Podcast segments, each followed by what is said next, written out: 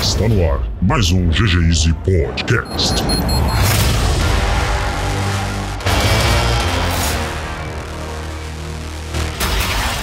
Fala galera, aqui é o DZR e o meu melhor COD é o Alaya de Assault. Fala galera, aqui é o Vitão e o Vitinho me cegou. De novo. Fala galera, aqui é o Thiago, trabalhando em modo invisível. Olha aí. Fala galera, aqui é o Pérez e pode ruxar que eu vou fazer a perfeitinha aleluia. Fala galera, aqui é o Henrique. Eu acho que alguém confundiu o Medal of Honor aí. Alaya de Assault. Ué, virou fiscal? Virou fiscal do COD agora? Ó, eu joguei todos. Então. Todos. Só existe COD por causa do Medal of Honor. Ué, tô errado? Não. Ah, Pera é. lá. Não, é, pô, dá pra, é um debate que dá pra ter. Aí. É. Não dá pra dizer que tá certo, mas é um debate que dá pra ter. Mas também não dá pra dizer que tá errado. Então, justamente. Olha aí. Na cronologia, o Medal of Honor veio antes, certo? Veio antes. Veio Bem antes, antes. veio antes. Bem antes. Era o... Guerra Segunda Guerra. É, sempre foi Segunda Guerra, Vietnã. É isso. Go- GoldenEye veio antes. É, Ah, esse deu ponto. Né? No GoldenEye você podia beitar o cara, né? No GoldenEye você podia beitar o cara. Podia beitar o cara. Exatamente. É verdade, é verdade. Mas se fosse bom o Medal of Honor, tava aí até hoje. Desculpa não, aí não falar. Não, I come.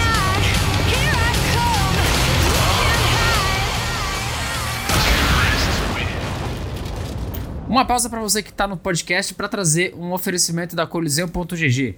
Coliseu é a nova casa do esportes brasileiro. Você pode entrar, criar sua conta, é gratuita. E só em 2021 eles já distribuíram mais de 140 mil reais em prêmios de torneios, tá? Entra lá, cria sua conta coliseu.gg. Procura também o episódio que a gente falou com o CEO da Coliseu, que ficou muito legal. Se você curtiu o nosso trabalho, se você gosta do que a gente está falando, quer mandar sugestões, manda para o nosso e-mail podcast@ggeasy.com.br. Curte aí seu episódio e é nóis!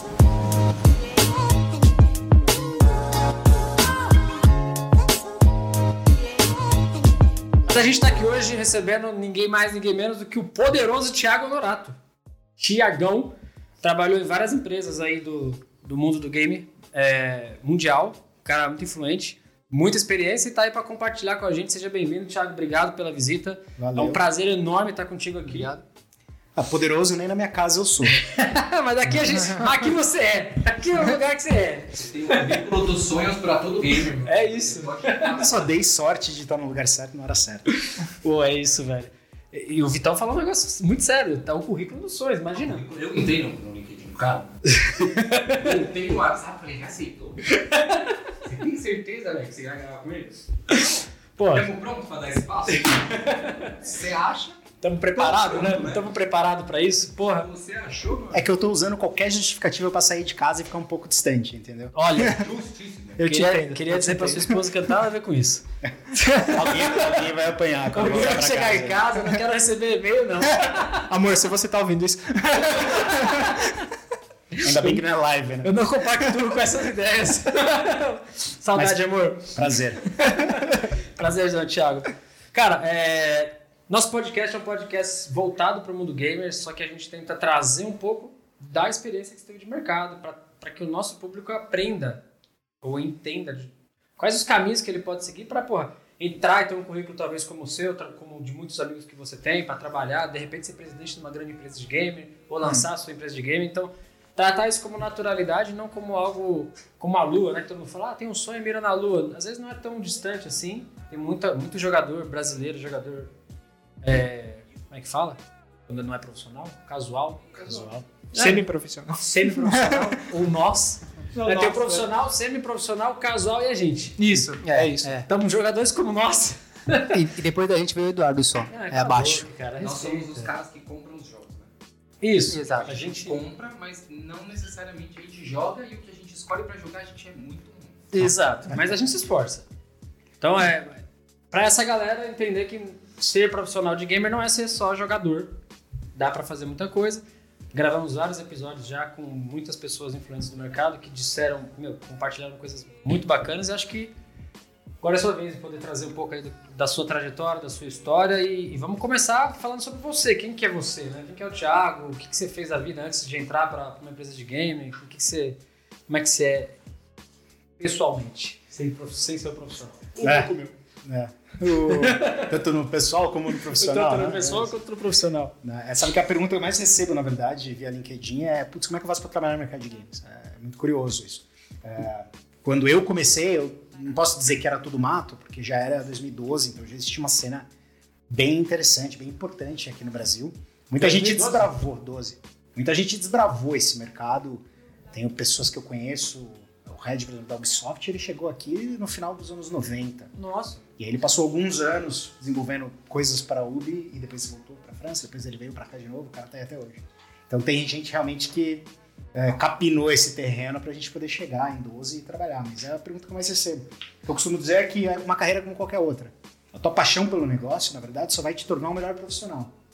É, Todo mundo diz que se você quer fazer uma coisa bem feita, né, que você faça com paixão, faça aquilo que você curte. Né? É, se envolva em coisas que você tenha prazer.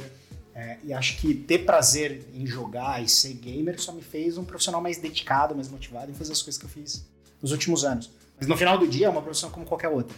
Você tem reunião, Metas. você tem meta pra bater, você tem PNL, você tem número, Tem chefe. você tem chefe, você tem imposto, você tem governo. Dias difíceis.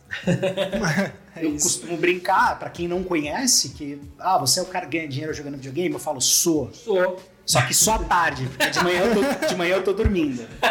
Boa. Mas a real é que não, na real é que você tem suas obrigações com uma multinacional que está listada em bolsa, que tem suas obrigações com investidores, então é um emprego empre- é, como qualquer outro, é uma carreira como qualquer outra. Eu comecei é, lá atrás na indústria farmacêutica, Farmacêutica? eu trabalhava em BI de indústria farmacêutica, foi Nossa, meu primeiro emprego. Na verdade, meu primeiro emprego foi no call center, velho. Real. Olha o link aí. Meu- Gosta é, em mim, ó. Meu primeiro emprego foi no call center, eu ganhava 500 reais, trabalhava 6 horas por dia, atendendo telefone para Embratel. Assina nós! Só que as coisas foram se desenvolvendo, fui parar no comercial, aí fui fazer outra faculdade. E aí minha carreira inteira foi é, bens de consumo duráveis, então fui trabalhar na Philips, é, fui trabalhar em outras empresas, e aí fui parar na Sony. E aí na Sony eu já, obviamente gostava de games, sempre gostei, sou desses que teve Atari quando criança, e aí o Playstation tava do meu lado, né? O Nossa. time tava ali, né? Imagina essa época. Então a gente, obviamente, frequentava, tava nas festas, sentava com os caras de Play Brasil pra trocar ideia. Que ano foi isso? Isso. experiência da Sony? 2008, por aí. Era Play um, né? 2007, 2003. Três? Tava Três? bom, né? Last of Us.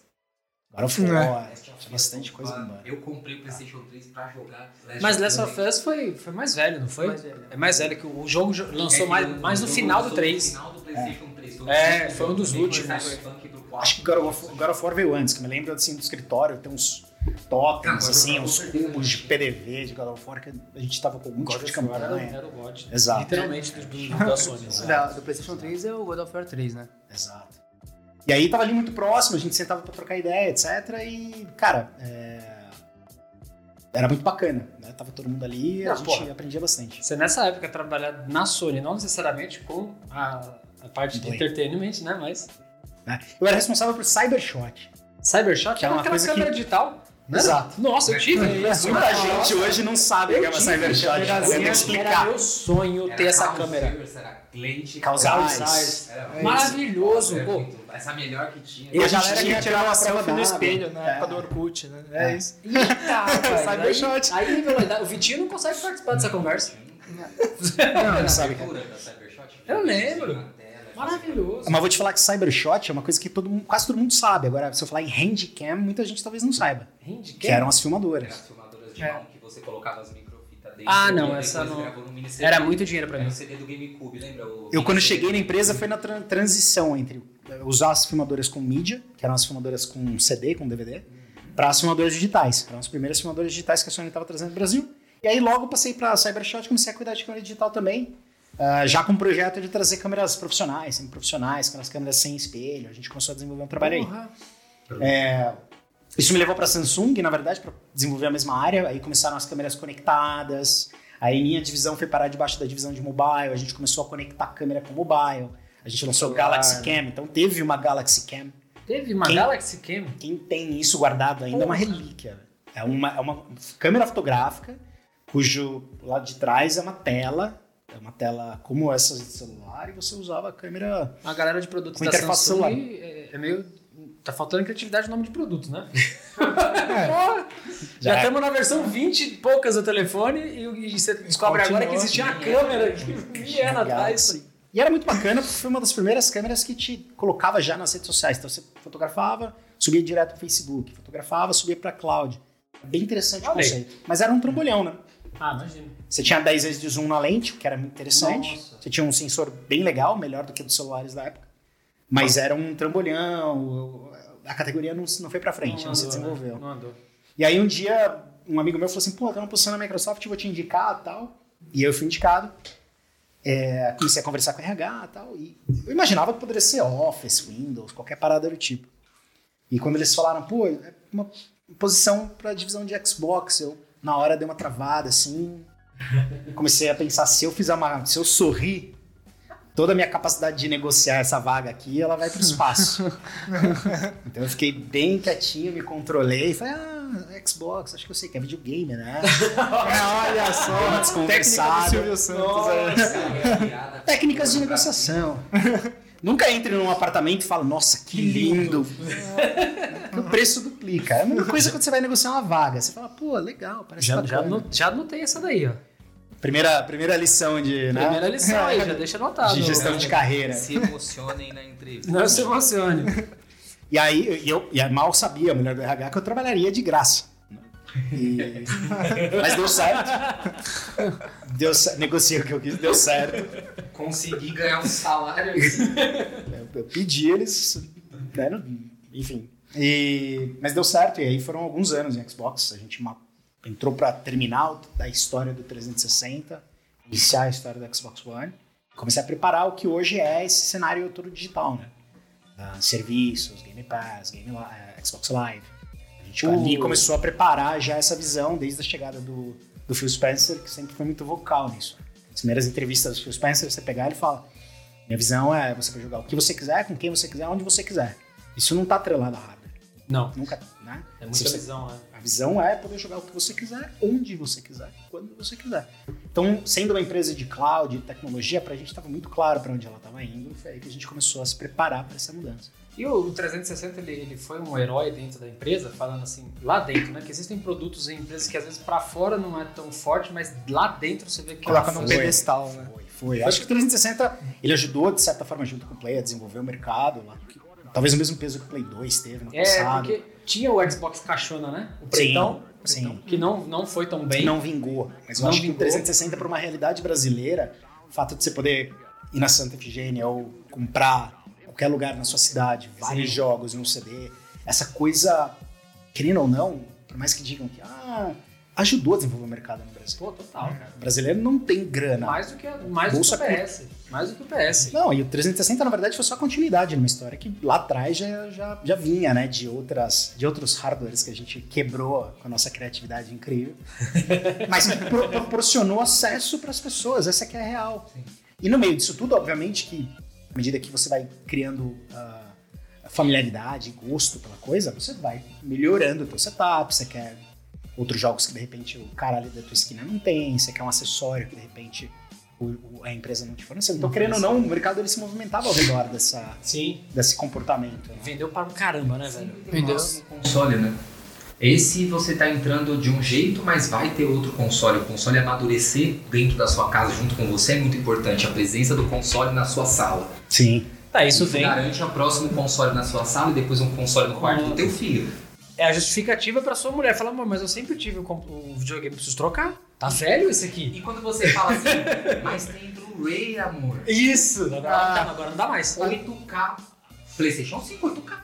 8K. 8K, amor. Televisão 8K, amor. E a TV de 90% dos brasileiros nem 4K é. Nem- né? Nem, nem Full 4K, HD, olha lá. 4K emulado. Exato. Ela expandindo no meio do jogo. Você tá vendo o jogo, a tela começa. Aí, ó, como é que eu justifico pra minha mulher que eu preciso gastar 10 mil num, num, num computador? Não, justifico. Não, mas aí, mas aí, aí, vou- desculpa, eu vou sair um pouco do tema. Você tá sendo menino. Você não justifica, porque você não fala. Eu tenho que mobiliar o apartamento. Você só fala em Mobilei, veio com esse PC. Por isso. Amor, comprei na OLX baratinho. Todo, mundo tem que ter um caixa 2. É isso. Ô, mas não dá, Thiagão. Exato. É, Amor, que da vez que é esse? aconteceu, aparece computador 95 em casa. Aí, ó, o cara não compra um PC, mas compra um Golf 95 GTI e carrega nos pedaços. Mas isso é um investimento. Olha aí, É um investimento. É um investimento pro mecânico. Não, isso vai valer uns 10, vai valer uns 10 vezes mais daqui uns. Olha aí, olha aí, Quero ver ele ficar com esse carro 20 anos. É isso, esse é o ponto. Você É, vai é ter o que ponto. segurar o BO. Mas É isso isso. é outro assunto. Vai valer 50, só que por 10 anos vai custar 20 por, por ano. É, mas eu já tô há dois anos com ele. Já, Tá, já foi uma 40, melhorada. Já fez 40 já. Já. Mas tá andando, tá bonitão. Mas sabe, mas o- voltando ao 360, né? Ele não só foi muito importante para ajudar a desenvolver o mercado brasileiro, assim como os outros consoles também têm sua importância.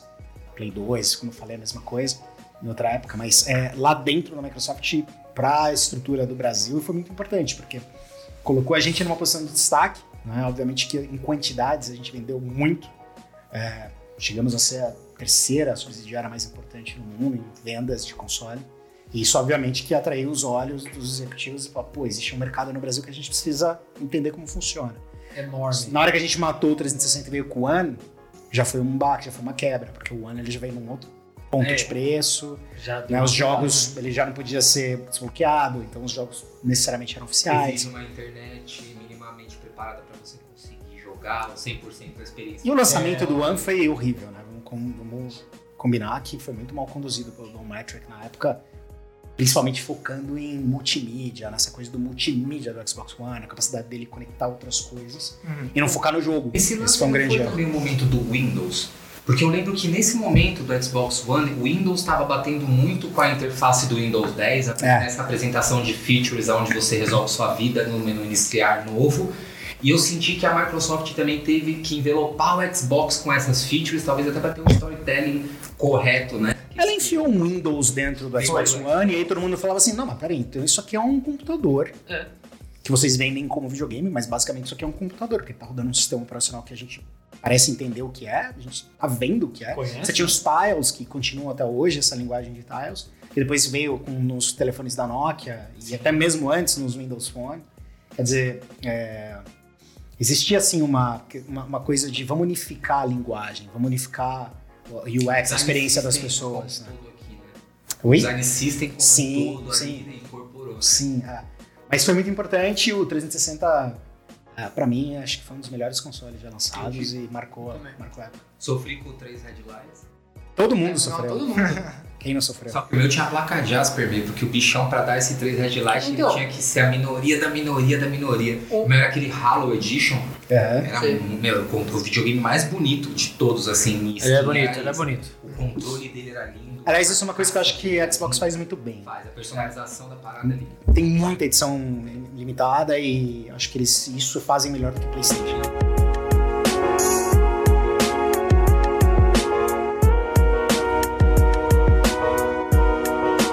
Ah, só voltando aqui no- no- na parte da inveja, né? O cara foi pra Sony, depois foi pra Microsoft. Porra. É, então, só passou por empresa que todo mundo quer estar. E mais na época certa, que era quando tava os dois bombando. É, dê, dê essa sorte, convivi com gente muito legal, é, gente que até hoje está no mercado, é, gente mais importante que eu, inclusive. é, Mas foi uma passagem legal por, por Sony, acompanhando o PlayStation muito de perto, depois da Microsoft e por último na Activision Blizzard, que aí já foi a vontade de ver o outro lado né, da moeda, né? Ver um pouco sobre.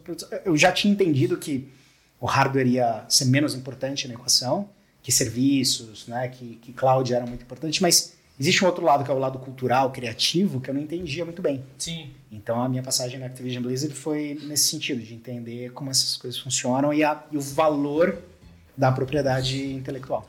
É uma, é uma, é uma, é uma coisa interessante, porque você passou pra, por duas plataformas, as maiores, sem dúvida.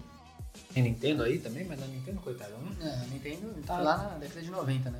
Ela tá Uma aí, grande. ainda tem, ela ainda tá sobrevivendo por aparelho. É, vamos fazer o parênteses de que no Brasil a Nintendo n- nunca teve muito interesse, já teve no passado, mas hoje a gente está desamparado. Sim. a ela Nintendo, não como empresa, continua sendo uma empresa grande, mas Sim, sim, sem É que- dúvida. é- Especialmente no Japão. É. Tanto é que ela mudou a tática dela, né? Ela, não- ela vende o console portátil agora.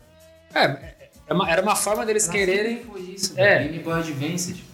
Ela, Os ela caras mudou. foram um joguinho na, fora da televisão, assim, eles tinham isso muito. Isso é muito antigo. Mas ele, ele passou por produtoras de console e depois ele foi para quem produz o game para os consoles. E para outras plataformas também. Sim. E eu acho que, sei lá, eu me colocando na cadeira de quem te contrataria na Activision Blizzard, eu ia ficar maluco. É, é disso que eu preciso, porque deve, deve rolar uma treta, né? Porque a produtora, com, a- com, com as plataformas, né? É curioso porque elas são até concorrentes, se você parar pra pensar, porque Sim. PlayStation tem seus estúdios, Xbox Sim, tem seus sim, estúdios, e a Activision é um estúdio, né? Os Riot é um exclusivos, estúdio, né? Da, da Sony, da Microsoft. Mas, mas ao mesmo tempo você precisa deles, porque eles são tua plataforma, né? Você vende teus jogos através das lojas digitais de Xbox e PlayStation. Você também vende no varejo? Também. Vende, mas. Vendia mais até no passado, hoje tá tudo bem digital. Mas eu preciso conversar com PlayStation e Xbox o tempo todo para garantir que os meus jogos estejam bem posicionados dentro das lojas, estejam performando, tenham a visibilidade necessária. Que é um trabalho, inclusive, falando de carreira, olha, aí tá aí uma das coisas que se faz dentro das empresas. Você precisa ter alguém responsável por essa, por essa relação entre publisher e o que a gente chama de first party, né? Tá. First party e third party, dos dois lados. Seja quem tá em Xbox, conversar com o third party, e aí, de forma global, imagina, vou negociar uma exclusividade. Conteúdo exclusivo, como o COD de repente já teve para Xbox no passado e agora tem muito com PlayStation. Isso é um cara sentado em algum lugar negociando pelas duas empresas. E da mesma forma, dentro de uma Activision Blizzard, você está conversando com as plataformas. Show. Você, você se considera gamer? Assim, um cara que, sei lá, quando era criança tinha um videogamezinho lá que você gostava de jogar muito. E se, por exemplo, essa vontade de jogar, ou se você realmente foi um gamer, ou se, por exemplo, eu gostei muito de jogar no Modern Warfare, ou seja qual for o COD, se isso te deu, por exemplo, algum insumo de quando você entrou na Activision, se se te- isso te deu algum norte em algumas tomadas de decisão, por exemplo, ah, eu conheço o game, eu conheço o produto, ou por ser gamer, talvez eu entenda a comunidade, ou, ou, ou- saiba aonde eu tô pisando, o que, que eu preciso fazer. Isso te deu um norte, gostar de jogo, estar lá dentro? Ah, deu. Ou não necessariamente precisa? É curioso, né? Vamos falar de ah, você é gamer, vão pedir a carteirinha gamer. É, você joga. Essa é a polêmica já. Bom, enfim, é, eu sempre joguei. Eu tive Atari, jogava Pitfall, Enduro, muita coisa da Activision, inclusive. Pitfall. Nossa, isso é Pitfall é- brabo. É, já tava na Activision, já. Eu já tava. Depois vim pra. Depois vim pra eh, Nintendo 8 bits, depois Super Nintendo, enfim, eu fui tá crescendo na plataforma Nintendo até chegar no Play 2 e comecei né, a continuei jogando.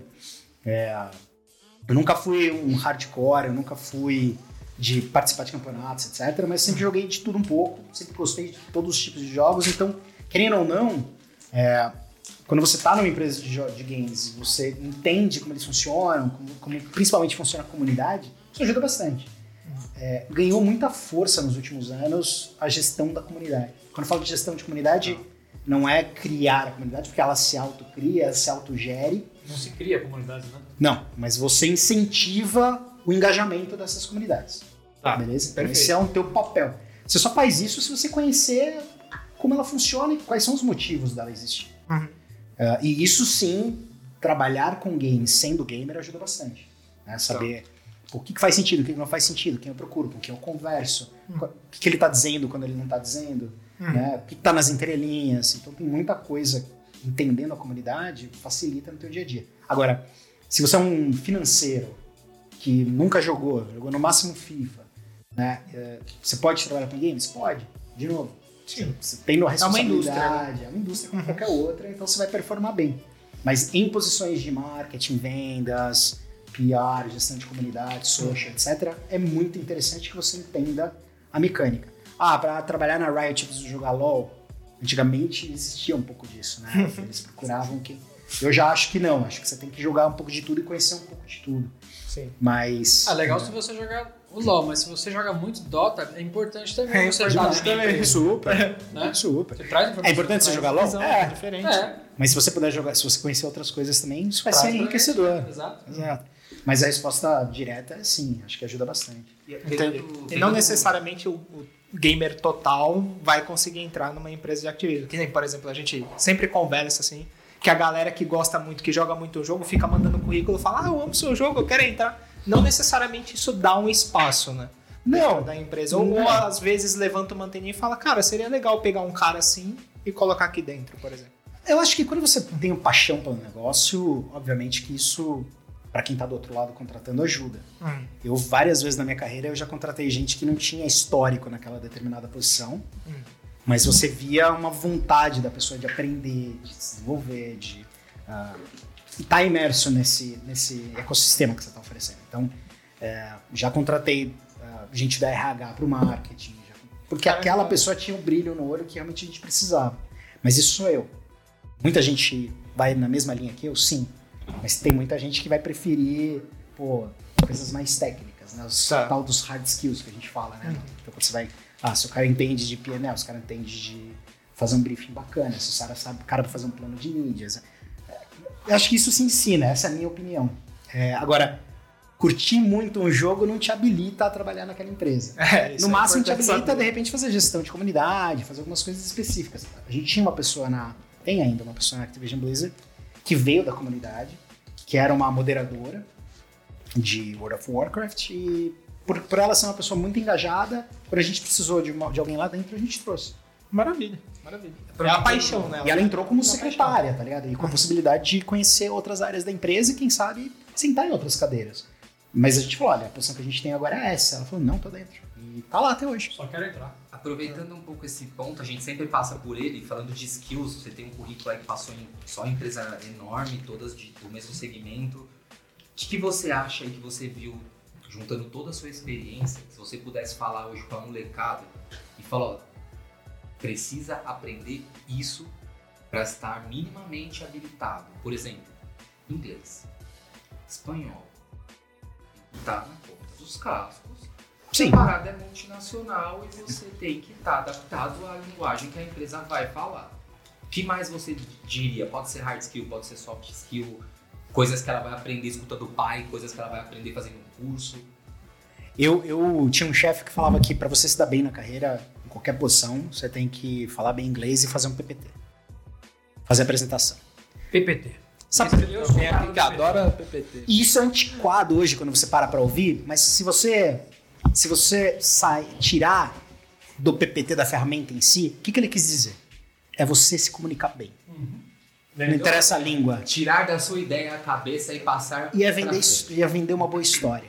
E isso conecta com outro chefe que eu tive na própria Sony, que era um dos caras. É o cara que eu conheço até hoje que melhor conta história. Não tem um projeto que esse cara não apresenta que não é aprovado. É incrível. Primeiro porque ele faz conexões muito boas. E ele faz isso através de muita transparência, sabe? Sendo um cara leal, sendo um cara é, bom de grupo, né? Como a gente costuma dizer. Bom de vestiário. Mas principalmente sendo um cara que sabe contar boas histórias. E aqui não é ser o Rolando Lero, né? Tipo, é ser de fato o cara que consegue construir boas narrativas, ter um racional é, claro, né? E que consegue vender todas as histórias. Então, vamos resumir a se comunicar bem, né? Acho que esse é um, acho que é esse é um ponto super importante. Se você ainda tem dificuldade com isso, a construir boas histórias, cara, vai procurar ajuda, que isso e vai te não ajudar muito. adianta você saber inglês, espanhol, japonês e mandarim se você não sabe se comunicar. Exato. É diferente você aprender um idioma de saber se comunicar e vender as ideias que você está falando. Exato, exatamente. Imagina você sentando na mesa lá com a Microsoft negociando um jogo exclusivo. Não, eu já vi. Convencer as pessoas de que aquilo ali tá Não, certo. vamos a um exemplo prático. É? Vamos um exemplo prático. Quando eu tava na Sony, a Sony sempre foi uma empresa de produtos high-end. Sim. Na- Sempre teve essa história, as TVs mais Brávia. bem especificadas, as câmeras, as melhores câmeras, os melhores aparelhos de som, enfim. Esse cara ele chegou lá e falou assim: não, a Sony tem que vender também para classe C. E como é que você convence o japonês que você tem que deixar de ser super high-end, top, ter uma imagem lá em cima para trabalhar na base da pirâmide? Então esse cara teve uma habilidade muito grande Você mexe de com tudo, né? convencer a empresa a abordar um outro segmento totalmente diferente, uma outra linguagem. A gente trouxe os japoneses várias vezes aqui para o Brasil, ficamos na casa das pessoas, passamos assim, dias na casa das pessoas para eles entenderem o que é a vida do brasileiro médio, né? como eles se organizam, qual é a divisão das tarefas dentro de casa, qual é o momento de entretenimento, em que momento eles usariam os produtos da Sony e tal. E aí foi construído todo um projeto, assim, que levou depois anos né, para ser implementado e de, de administração, que culminou é, um crescimento muito grande da empresa, obviamente. Você tinha um que a gente chama de addressable market muito maior. Mas isso só aconteceu porque tinha um cara lá dentro que acreditou numa ideia e soube vender muito bem essa ideia. Isso é muito importante. O poder do PPT. É. adorou. E, e o PPT em si é a ferramenta que você quiser, tá? Mas é, É, então, Pode ser um papel é, de pão, cara. Papel de pão. exato. Pode ser um papel. eu- As meninas até enchem meu saco. Pô, mas de novo, do PPT? É PPT, jovem. Se você não conseguir explicar isso aí pra alguém, não vai, Cria uma ideia nada. que você acredita e se esforce pra vender ela para criar a melhor história a- ao redor dela. Isso é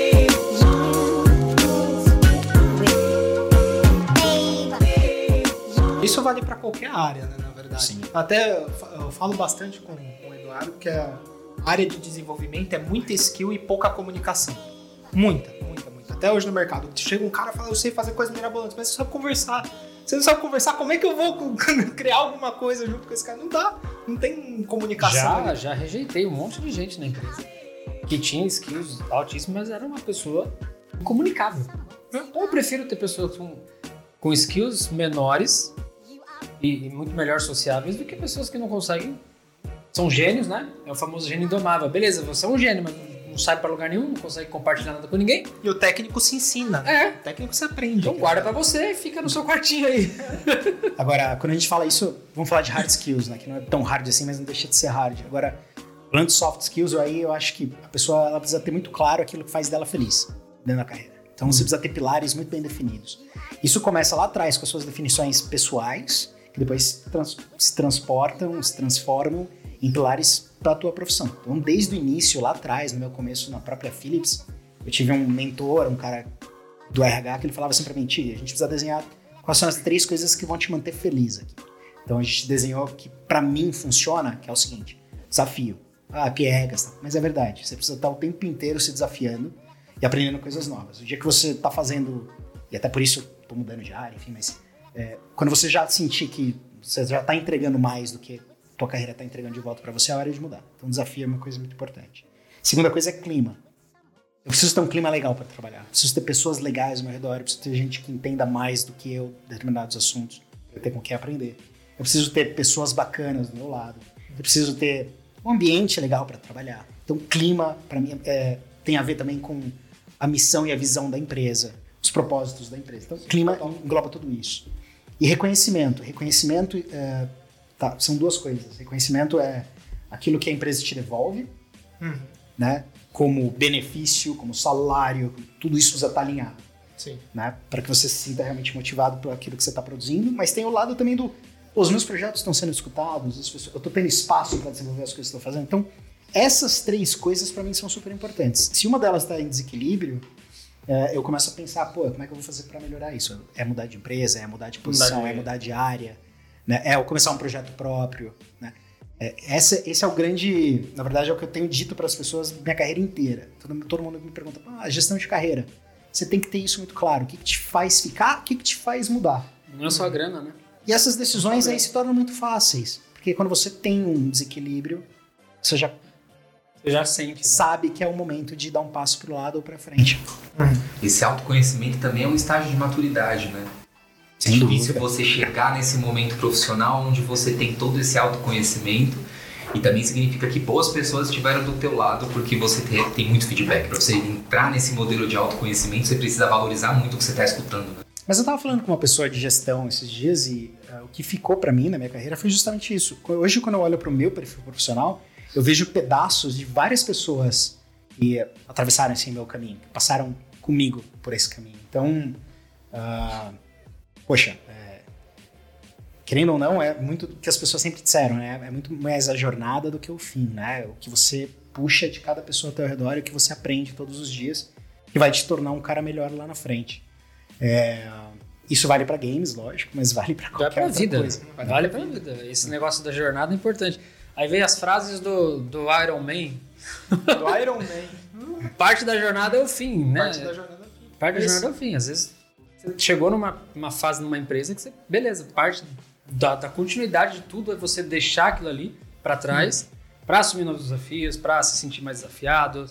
Pô, imagina, você tava na Sony, você fala, porra, da hora, eu tô na Sony, aí você vai Microsoft, você fala, porra, Microsoft, bora, vamos pra Microsoft, da hora, agora Activision. Eu falo, caraca, viado.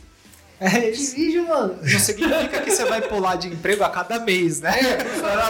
Por favor. Seja- dá uma tempo aí. Mas por isso, pra isso que servem os pilares, assim, que é essa regra que eu uso. Se tá tudo equilibrado pra você, tá ótimo. Você pode ficar 10, 15 anos no mesmo lugar. Exato. Desde que as coisas estejam bem equilibradas e Pra você, você. saiba por que você tá mudando. Exato. né? Então, uma das coisas, uma coisa que eu falei, eu fiz uma palestra uma vez de gestão de carreira lá na, lá no Mackenzie, para a turma de administração.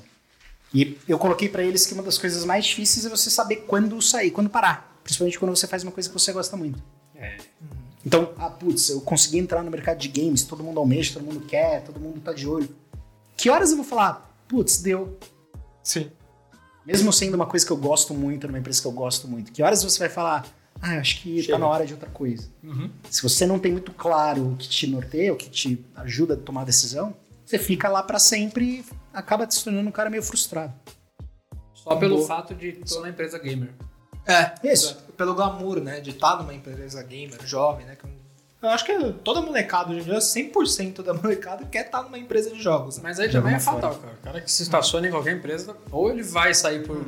Ou ele vai ser saído. ou ele vai ser saído, porque a, a- a roda continua girando. Ele que escolheu ficar parado. Exato. Exato. A roda dentro da empresa tá girando. Ele, só, ele só não percebeu. Exatamente. Que ele tá ficando pra trás, que ele não tá correndo atrás de nova oportunidade, tá reclamando do chefe. Enfim, coisas do dia a dia de qualquer empresa, mas que também acontecem em grandes empresas de gamers, especialmente grandes empresas. Exato. Politicagem, relacionamentos, tudo é importante. Mas me conta um pouquinho o que, que você de fato fazia nessas empresas. Falou Sony, é, Microsoft, Activision. Você É, começou lá como Telemarketing. Bratel. Você vendia o que na Embratel? É, na verdade, eu atendia, é, era inbound, ou seja, a gente recebia as ligações das pessoas que naquele momento a a Embratel tinha sido privatizada. Ah, então, foi... no passado, você recebia uma conta de telefone só, uma conta da Telesp lá e Telesp. era isso que você tinha que pagar. Quando a Embratel foi privatizada e virou uma empresa ah, privada, é, você passou a receber duas contas em casa. Você tinha a conta da Telesp, que era a sua linha telefônica fixa, e você tinha todas as ligações interurbanas que você fez pelo código da Embratel. É verdade. E as pessoas não entendiam muito bem, mas peraí, eu já paguei minha conta de telefone hoje. Meu, olha como eu sou velho, né, cara? E nem falou a idade. Depois Não, o dessa, problema, eu mas o problema é eu- eu ter falado que eu já vi isso. É, eu lembro. E aí as pessoas recebiam duas contas. E aí a Embratel abriu um call center e para começar a informar as pessoas, olha, agora vai ser assim, o sistema telefônico no Brasil tá mudando, agora você vai ter os códigos. Lembra da teve, teve Intelig, Intelig, tiveram várias 23. empresas. Nossa. Interligue 23 aí, ó. A minha Tinha idade. propaganda. A Várias idade aí. empresas. Lembra da propaganda do DD e do DDD? Aí você. menininhos. Os menininhos? Nossa! Muito boas. Nossa senhora. Só jovens. Só jovens nessa mesa. Eu queria saber o que vocês estão falando. Eu só lembro do Super 15. Nossa, linha. Nossa, Super 15. Muito bom, tá bom. não mas tá foi tão- forte tão essa daí assim. Mas foi nessa época. E aí eu comecei a, obviamente, sempre me interessei por tecnologia. E aí no meu tempo livre lá no call center, eu ia estudar sobre os produtos da Embratel, produtos corporativos. A galera gostou da minha iniciativa, falou assim, pô, por que você não vem dar treinamento de circuitos, de produtos de B- B- B- B- B2B? Eu falei, ah, beleza, vamos nessa. E eu comecei a dar treinamento, né, ah, sobre produtos ah, B2B. A gente vendia circuitos 0800, então as empresas que precisavam de um, tele, um teleatendimento compravam uma linha 0800, compravam circuitos dedicados, Sim. etc.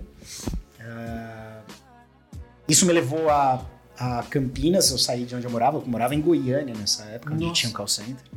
Isso me levou para Campinas, já queria fazer faculdade mesmo, engenharia, então tudo casou. E aí os caras do call center falaram, pô, tem um moleque aqui muito interessado em tecnologia, tal, por que vocês não botam ele aí no departamento comercial? Aí fui trabalhar no departamento comercial. Nossa. E eu era o, eu era o pós-vendas. Então existia um time de vendas, existia o técnico, o vendedor e o pós-vendas. Então eu era o responsável por produto implementado, internet, telefonia, etc. Eu acompanhava. A qualidade está bacana, esse nível de serviço está alto, você não está tendo quebra, etc. E daí eu comecei minha vida profissional, comecei a ganhar um dinheirinho, isso me ajudou a mudar totalmente de carreira. Eu saí da engenharia, larguei no meio, fui fazer publicidade, e aí eu vim para São Paulo. Aí comecei, tive que come- recomeçar na carreira, tinha já uns 22, 23 anos, fazendo estágio. Eu era acho que um dos estagiários mais velhos da época, lá na empresa. E aí os caras falaram, não, não, mas a gente precisa de alguém um pouco mais experiente, que goste de número, não é muito fácil de achar. E eu realmente gostava de número. Então fui trabalhar em BI, e a BI é interessante, né? Na indústria farmacêutica é assim, aqui na esquina vendeu Cataflan 5mg e na outra esquina vendeu Voltaren 10mg. Beleza, a gente pega mês anterior com mês corrente as auditorias, imprime uma A3 e vai lendo assim com a Nossa. lupa quantos produtos venderam em cada farmácia. Na época era na mão. Nossa. Era na mão. o que era fazer campanha com voucher? Você recortava o selo pra colocar na carta. Nossa, depois você tinha que contar o uso do código. Sempre Parecia tem, que era a lista amarela. um, sempre tem um chinês preso lá fazendo isso. E era eu. Eu, tava- Chinês aqui, ó. eu era o chinês preso lá na, Tem que começar por algum lugar, né? É, na indústria. Né, fazia feliz, cara, imagina. É, ficava ali catando o número e tipo assim, ah, putz, isso aqui vendia, vendeu tanto no mês passado, agora tá vendendo tanto esse mês, o que, que será que aconteceu? Eu sentava com o gerente de produto, discutia estratégia. Foi que eu comecei a entender de forma mais holística como funciona essa coisa de administração de produto. Me levou pra Philips, onde eu comecei a trabalhar com produtinhos menores. Eu era da Valita. Valita. filho. Valita, que era uma empresa da própria Philips. Uma marca, assim, apaixonante, porque tem muito carinho envolvido no desenvolvimento da marca, mas tá por trás de uma gigante, né, europeia, tinha muita grana. E aí eu é, era responsável por algumas categorias que ninguém queria trabalhar, assim, tipo forno elétrico. É, existia a Valita Juicer, que não é esse produto, a gente não chamava de juicer, a gente chamava de centrífuga. Que era um produtinho bem pequeno, mal Sim. cabia uma cenoura ali, sabe? era muito ruim, não servia pra absolutamente nada. A minha mãe conseguia fazer um suco de laranja com beterraba e cenoura. né? Isso. Era, Era a única coisa que dava Só. pra fazer. E aí eu Puta, trabalhei com esses produtos que ninguém queria. É, aí eu consegui ganhar um pouco de espaço quando eu lancei a Juicer nova. Que já era essa Juicer grandona e tal. Que a gente falou assim, pô, a gente precisa de um produto diferente, pá. É, levamos pra Polishop, a Polishop comprou o projeto, era pra vender assim a 500 reais, vender 5 mil produtos no ano. Eles venderam a 999 reais, venderam 55 pro- mil produtos no ano. Caraca, velho. Que? Nossa. Que era o poder da educação. Você botar na TV. Na época a TV ainda era Ah, muito relevante. TV, ah. Polishop tinha meu, muitos espaços publicitários e eles começaram a ensinar as pessoas qual era o benefício ser uma juicer. Então, óbvio que a nossa estratégia funcionou, da gente chamar o produto de um nome diferente, etc. Mas também casou com um momento onde tudo se Um alinhou. vendedor forte ali, né? Cara, e aí foi indo, sabe? Tipo, da Philips eu aí peguei outros produtos legais, aí eu fui trabalhar no ponto de venda, fui entender um pouco mais gestão de loja, como construir marca no ponto de E venda. voltou bastante, tá? Super. Aí fui trabalhar com marca, na época que a Philips trouxe a Ivete Sangalo. Aí eu fui trabalhar com grandes agências de publicidade em São Paulo, fui entender um pouco da publicidade, desenvolvimento de marca. Na época eu trabalhava com, assim, direto com Nizanguanais, assim, na África. Então, realmente uma experiência incrível, cliente, cara. né? Como cliente. Maravilhoso, hein? Nossa, meu sonho. Meu sonho. Nossa, deve ser delícia. Nossa, deve ser maravilhoso. Como cliente, né? Bom cliente, cliente. bom cliente. Nossa, era meu sonho. E aí a gente sonho. fez, trouxe Ivete Sangalo, fez o posicionamento da Philips ah, no Brasil. E aí isso foi me levando para outros desafios. Eu sempre curti fotografia, é um hobby que eu tenho. No fim caí em Cybershot. A gente conseguiu trazer as máquinas semi-profissionais da Sony Brasil, trouxemos a fábrica das lentes para cá. Mas aí você fazia o quê exatamente? Eu era gestor, era responsável pela categoria Handcam e Cybershot no Brasil. De venda. Marketing e vendas. Marketing e vendas. E aí tinha um timinho lá, tinha uma galera de produto, e aí a coisa foi se desenvolvendo. Mas você se formou em Publicidade. Maravilhoso. É isso. Publicidade. É isso. Vendas. Publicidade. Mas, cara, é. Hoje em dia o comercial compra e o publicitário vende. É. Basicamente, esse É. é, o rolê atual, assim, que põe pra fora. É Sim, uma- a caixinha tá funcionando desse jeito. É, hoje tudo é da- data-driven, né? Quer dizer, todo mundo vende se você souber ler número e trouxer insight. Essa que é a real, né? Todo mundo, querendo ou não, desenvolve O negócio. digital poss- possibilitou muito isso, né? Exato. Você consegue ter dados, você não precisa, né? Você não precisa imprimir um A3 e ficar procurando coisas agora. Você tem o Google Data Studio, você tem o Microsoft Power BI. Então, o tracking da vida inteira do produto. Tá aí o Google, né? Porra, o Google sabe de tudo de forma. você. E, e vem falar de LGPD, né? Engraçado. você sabe se o cara é deve, o cara deve, o cara é canhoto. Total. Você sabe se o cara vai pegar mais alto do meio da gôndola ou de baixo, Dá pra da saber. direita ou da esquerda. É, é curioso que o Facebook da vida, eles até. Bom, não sei se eu posso dizer isso sem ser processado, mas. dizem, né? Vou dizer, vou dizer assim: dizem, não é uma afirmação. Dizem que o Facebook, pelos seus comportamentos, etc., ele consegue prever o que vai acontecer no futuro, né? De coisas na sua vida, né? A tipo, pessoa tem. É, uma tendência muito É forte. que pela quantidade de dados que eles mexem diariamente, Ele pega a Dá pra fazer predição E fácil. ele pega também a movimentação, não são dados estáticos, né? Ele tem você ontem, você antes de ontem, você hoje. Ele vê a Você sua interesse mudando. né? Ele vê o seu comportamento mudando. Isso pode ser detectado, tipo assim, padrão Amazon. Quantos segundos o seu mouse está em cima do meu produto? Uhum. entendeu? Você deu Ctrl C no meu, na minha descrição? Depois do Ctrl C, você deu Alt Tab? É um comportamento. Na- eu, eu também não posso dizer que é verdade para não ser processado, mas dizem que na Amazon já existiu casos de que o mesmo produto custa preços diferentes para pessoas diferentes. Né? Porque, Não, mas, mas tem. Exato. Tem. tem. Oh, não tem não, hein? Não fui eu que afirmei Não que precisa ir tem. muito longe, não. Não precisa muito. isso. Hoje vendem isso como produto, inclusive. Sim. Então, A não sei se você tem precificação de propensão a nome. comprar algumas categorias, de repente você está disposto a gastar um pouco mais do que outras pessoas que precisam de um- uma coisa mais promocional, né? É sua primeira compra ou não? Você já conhece qual é a sua relação? Teve problema? Tem alguns sabe? causos. Que eu, eu tenho um caos que eu posso falar aqui. Conta. Que eu não vou trabalhar como trabalho com nomes, tá, Thiago? Então eu também não quero ser preso. Joãozinho. É, o Joãozinho da empresa X, ele tava. Muito tem um, um mito do mercado, tipo, ah, pessoas que estão usando iPhone, o ticket alto é mais, al- é mais alto. Por que o cara tem iPhone? E, apostaram muitos mil reais em mídia por causa disso. Só que aí que eles perceberam, falaram, não, o brasileiro é diferente, o brasileiro é pobre, mas quer se meter da rico. Então a maioria que tem iPhone é mais pobre do que o que não tem. É o poder do financiamento. Exato. E aí eles começaram a mudar a estratégia do cara que estava usando iPhone dentro daquele produto, daquele site, e baixaram o preço para iPhone. Aí o outro que tinha Android ficou nessa discussão, ah, mas o meu Android é mais caro que o cara que está usando iPhone, eu testei, pronto, virou Mas por isso que o brasileiro tem que ser estudado, né? Essa coisa do financiado a gente já tem há muitos anos, né? muito E agora está começando a surgir em outros países. Possibilidade de você comprar parcelado. A prazo, né? molecada não bota fé que se você for pra Europa, você não passa em 10. eu, eu sou um destruidor de sonhos. Como assim? Vai pagar à vista? Como assim, né? Ah, não, porque eu vou chegar lá, vou jogar em 10 vezes e falar, mas como? Você vai pedir pro cara deixar você voltar lá 10 vezes pra pagar, você vai fazer transferência? Como você vai fazer? E é uma difícil. É uma extensão da sua carteira. E é, e é difícil explicar, explicar pro gringo como funciona isso. Você fala pra ele assim, olha, você precisa entender que as pessoas não vão pagar esse preço cash. As pessoas vão dividir isso em 10 vezes. Então ela vai passar o ano inteiro pagando. Ela não vai voltar na loja daqui dois meses pra comprar um, um produto diferente, A entendeu? experiência do pagar É. aqui tem muito peso, meu amigo. Sim. E assim, você precisa entender, dependente de que business. Eu já trabalhei em um business que era, ele podia ter tudo pra dentro da sua casa. Se você acabou de comprar uma televisão e uma geladeira com parcelamento X, quando eu volto a falar com você pra comprar outras coisas? Porque eu sei que o seu orçamento tá comprometido.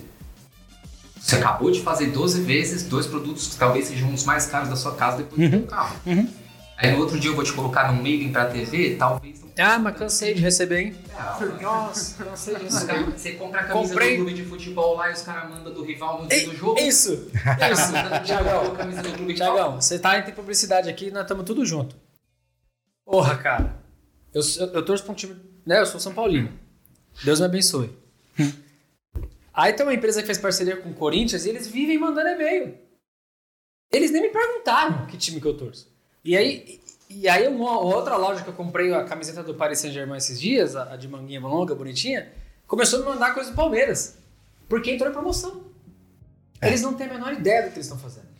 Eles não têm a menor ideia E essa do Corinthians ainda, eles erraram o clube e eles estão te ofertando um cartão de crédito. Exato. Nossa. Tipo assim, imagina um cara te ligar pra oferecer o cartão de crédito e errar seu nome.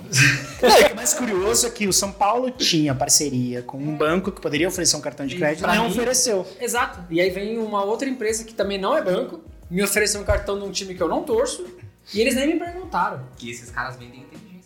Não, e, e por que. É, Porque eles ganham dinheiro lá dentro dessa. Só com isso. Você vai numa reunião comercial, porra, você sai de lá achando que você é um, um jegue. Mas. É triste. É triste. É triste. É triste. Você recebe uns e-mails desses e fala, cara, é possível? Que, pra que que serve todo esse traqueamento que vocês estão fazendo nos meus dados aí se você não sabe usar isso? É pra dar desconto na farmácia. É. Você deixa o CPF lá e pega o desconto na farmácia. Mas sabe que, só para não perder o gancho, assim, é, o que me levou a Microsoft, o que me levou a Xbox, foi saber trabalhar com hardware. No varejo, na indústria. Então, ah, quanto que eu preciso produzir, é- como é que eu calculo demanda, como é que eu trato com a fábrica, ah, como é a impostação, como é que a gente constrói preço de hardware no Brasil, como é que a gente barateia, como é que a gente ah, desenvolve produtos diferentes. Ah, põe no varejo, põe no varejo, que tipo de varejo? Distribui como? Qual é a estratégia? Como é que ele vai estar exposto na loja? Que tipo de cons- consumidor a gente está buscando? Ou seja, tudo que eu aprendi de Philips Valita, depois de Philips, trabalhar com TV, trabalhar com câmera digital, etc., me levou a Xbox. Quem compra TV compra Hardware. videogame. Quem Hardware. compra geladeira compra videogame. Quantos videogames eu vou vender para Magazine Luiza, quanto que eu vou vender para Casas Bahia. Na- a gente tinha um ponto de venda importante no Brasil, era grande, a gente investia bastante nas lojas, tinha que entender profundidade de estoque, né, como era vendido na ponta, como é que o vendedor dessas lojas estava sendo treinado. Então, algo que, se você vende liquidificador, você vende hardware. É quase a mesma, a mecânica é a mesma. O que muda, obviamente, são as questões técnicas e os motivadores, consumidor, etc. Mas é, a, a- a gestão em si, ela passa por coisas que são muito parecidas. Então, foi isso que me levou à Microsoft.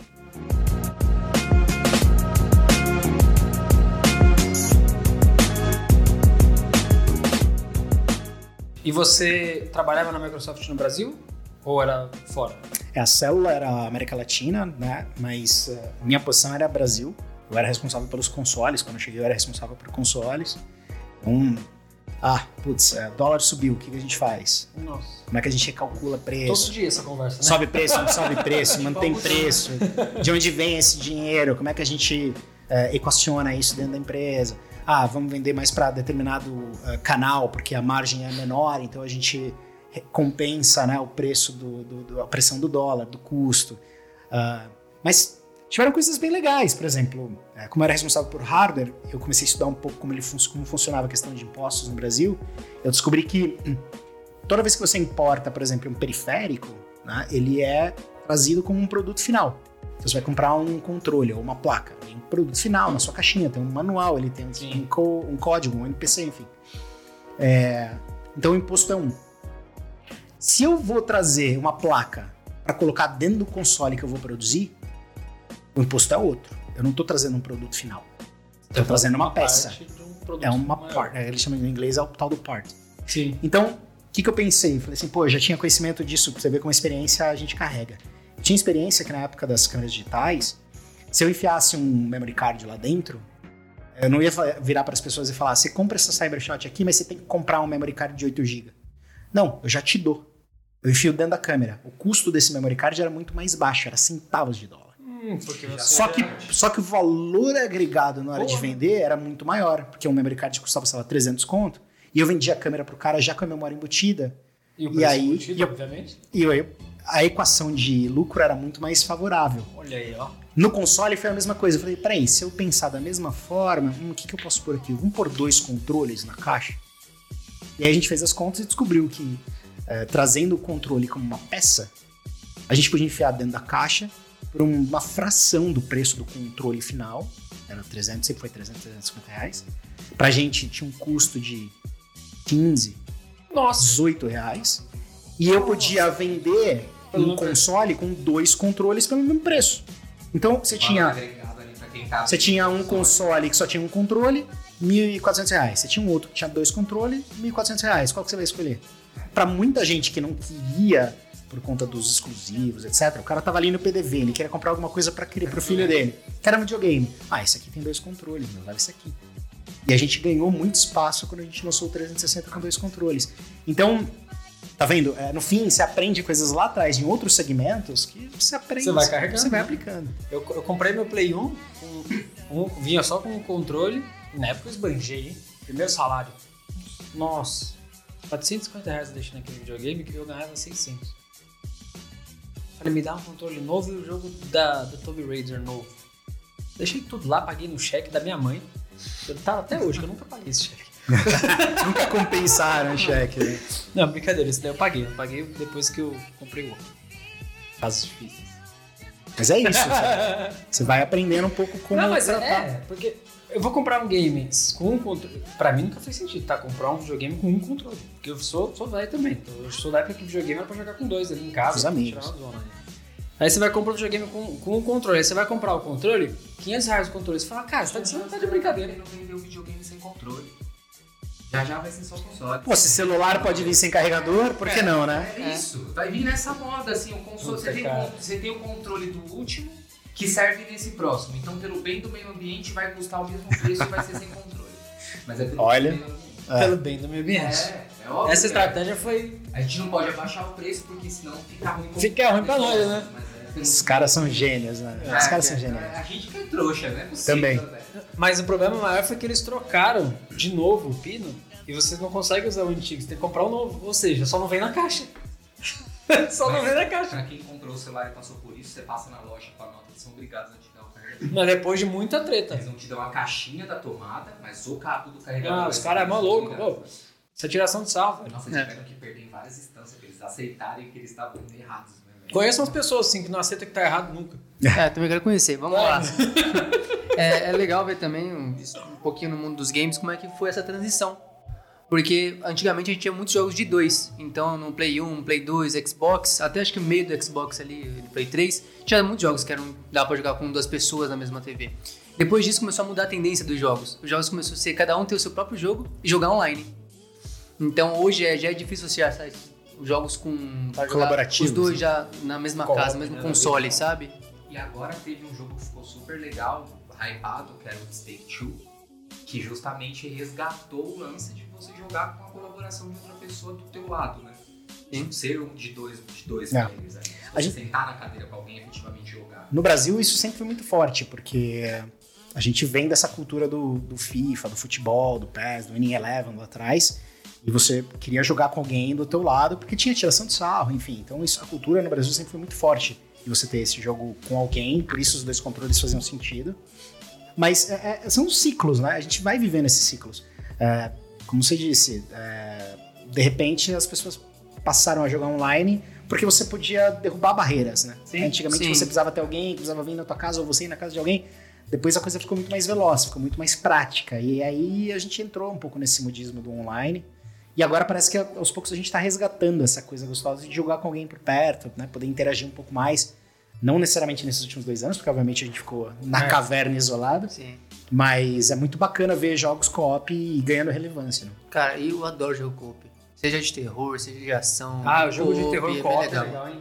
É Jogo legal. de terror co-op é legal. É legal. E tá faltando alguns bons, né? Que muitos de co-op de terror são indie. Ah, mas é muito difícil. Tá faltando sair- alguma coisa grande. Jogo de terror é igual filme de terror. Pra lançar um bom. É muito difícil. Quando É. você vê que filme, de- filme pra, coisas de terror pra mim, se o cara erra a mão, vira comédia muito fácil. Sim.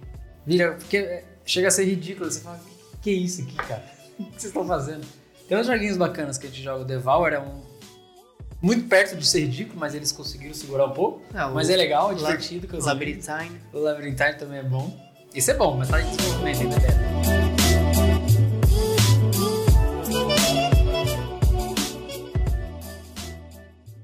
Cara, como se fosse dar um, um caminho aí pra quem quiser procurar um emprego na Microsoft, na Sony, na Blizzard, qual que é a melhor forma? É o Canvas das empresas, entrar no site, dar uma olhada nas vagas, olhar o LinkedIn, seguir ali, né, umas figuras. Você poderia dizer talvez quem são essas figuras pra gente no Brasil hoje que é bom estar no LinkedIn, seguir o cara. Qual que seria a melhor porta ali pra alguém entrar com essa pegada de, ó, tô pronto pra ser o recepcionista e quero escalar até a ponta?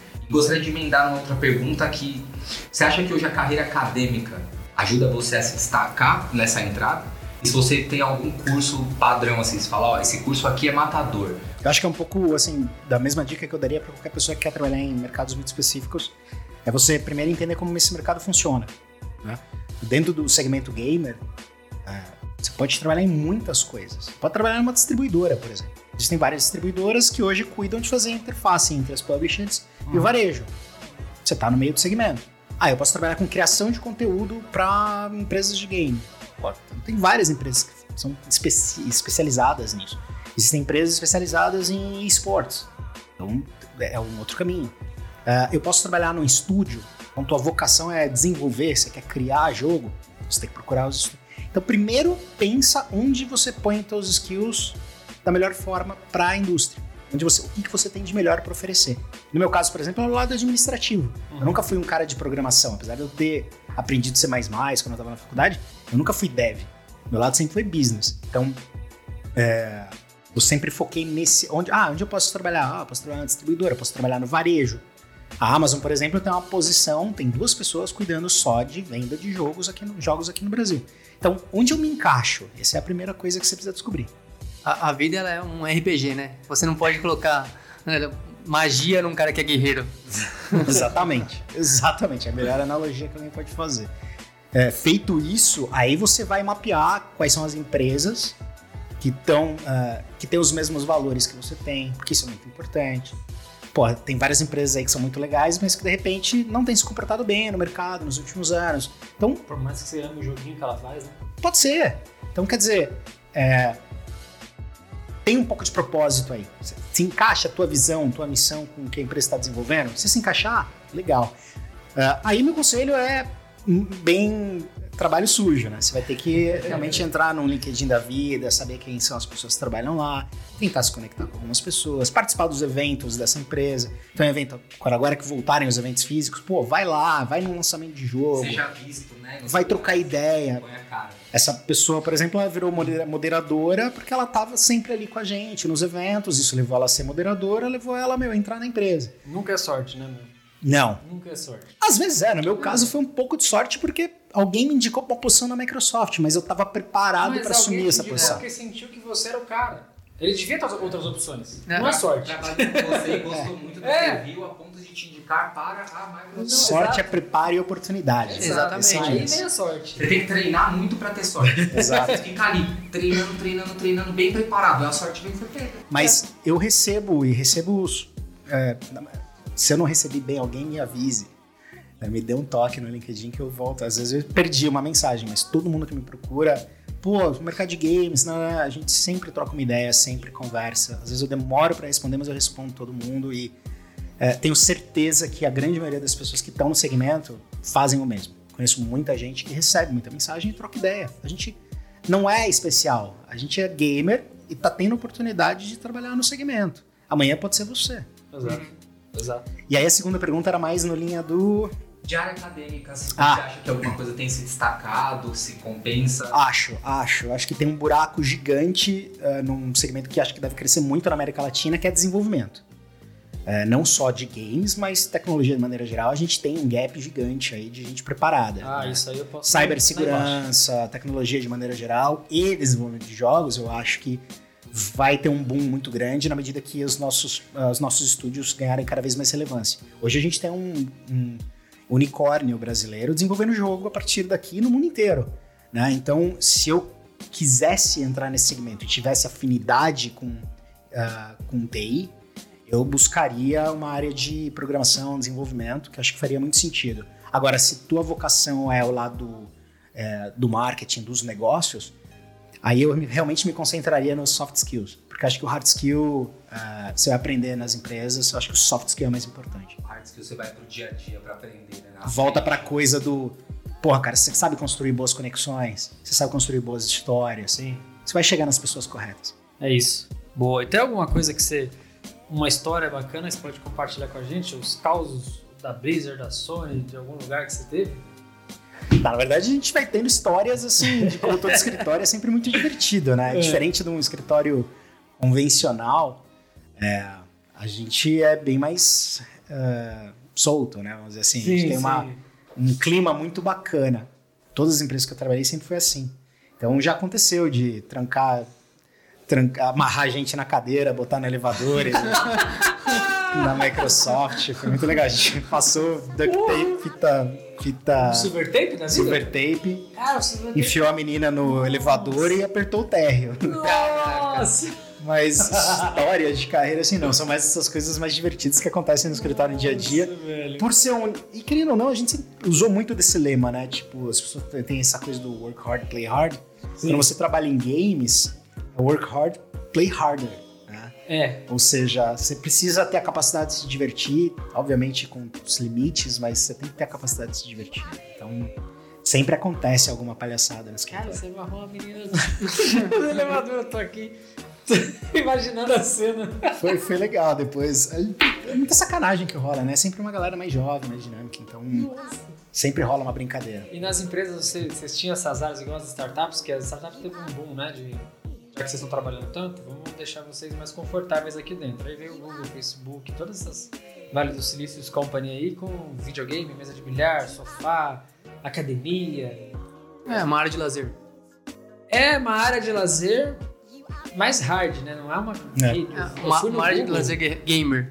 É. Cheia de RGB. Não, tô zoando. Não, era cheio de brincadeiras. Tinha tudo, espaço pra livro, tipo, pra você realmente Até tinha. descomprimir. No Microsoft da vida tem, porque obviamente a Microsoft é uma empresa grande que ela pensa no bem-estar de todo mundo, não só do time de Xbox, mas o lance é que pra gente, a diversão no trabalho, a- a- vou descomprimir fazendo o quê?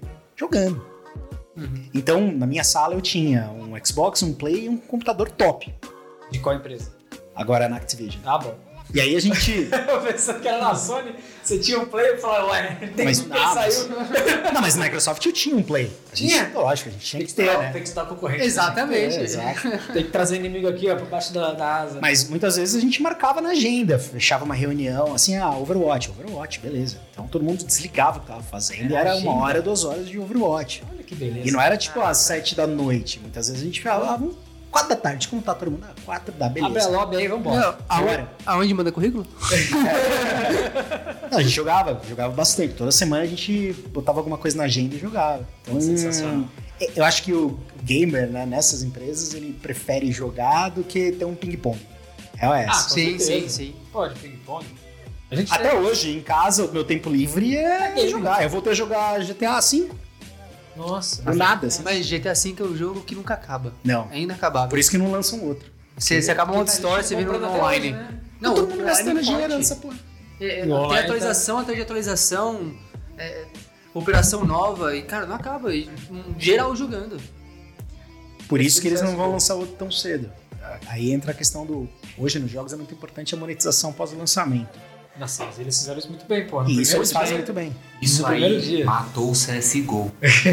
a gente não consegue migrar para outro jogo por causa do inventário. Tem uma bolsa de valores. Você vai fazer o que com tudo aquilo que você já gastou, né? Eu vou continuar jogando isso aí o resto da minha vida. É, Você acaba tendo que ficar no jogo. Não que esteja ruim também, vai. Não. Eu vou defender aqui o CSGO. Mas podia estar bem melhor. Ah, mas isso aí até nós poderíamos estar melhor e a gente é esse aqui, cara. Tá tudo bem. O CS até que ele, dentro do cenário que ele tá, pra mim ele é o melhor. né? Eu não vejo nenhum jogo melhor. O Valorant tá chegando aí, tá forte, mas Você vê como tá longe de Você vê ser. como tá carente de jogo. É Então. é um momento onde tem menos pessoas jogando CSGO e ele tá no melhor momento do jogo pro usuário. Sim. Qualidade. Qualidade. Tá, mas por isso que eu valorizo pra caramba o trabalho que a Garena faz com Free Fire. Isso tem que ser dito sempre. Por mais que a gente tenha muitas resistências com relação ao jogo em si, Ah, não, também não consigo entender. o- quão polido o jogo é ou não, É, o cenário que foi criado é realmente impressionante. É enorme. impressionante. É enorme. É enorme. é- Enorme.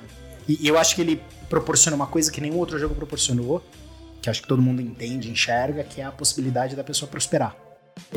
Sim. Eu acho que o Free Fire ele deu, ele abriu mais uma porta Pra gente. Pra muita gente que não tem oportunidade em outras coisas. É, eu acho que ele adicionou mais uma porta. É, mais uma parte. Você tinha a porta da educação, você tinha a porta do, sei lá, uma profissão começar cedo, você tinha a porta da. Sei lá, tem várias portas. Você tinha o futebol, você tinha a música. Eu acho que o Free Fire ele entrou com mais uma opção. Porque quando a gente pensa na galera que joga o Free Fire mesmo, essa porta da educação ela tá muito distante, né? A educação pública Isso. no Brasil. Não porque a pessoa não quer, né? Mas porque ela não É. tem acesso, né? É, pra te qualificar a uma boa faculdade pública e Sim. depois a boas posições, aí é, é um. A chance dele ser um pro player no Free Fire é muito maior do que ele ser bem sucedido na vida, na carreira acadêmica E é dele, menos por conta. competitivo do que a peneira do São Paulo, é menos competitivo do que a peneira do Flamengo, né?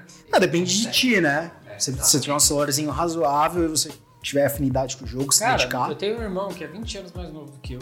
Ele se acaba o dia inteiro. Ele pega o celular da minha mãe. Se, se eu, se eu abrir aqui o WhatsApp da minha mãe, a foto do WhatsApp da minha mãe é um desenho dele que ele dominou. E fica no Free Fire o dia inteiro que Deus deu.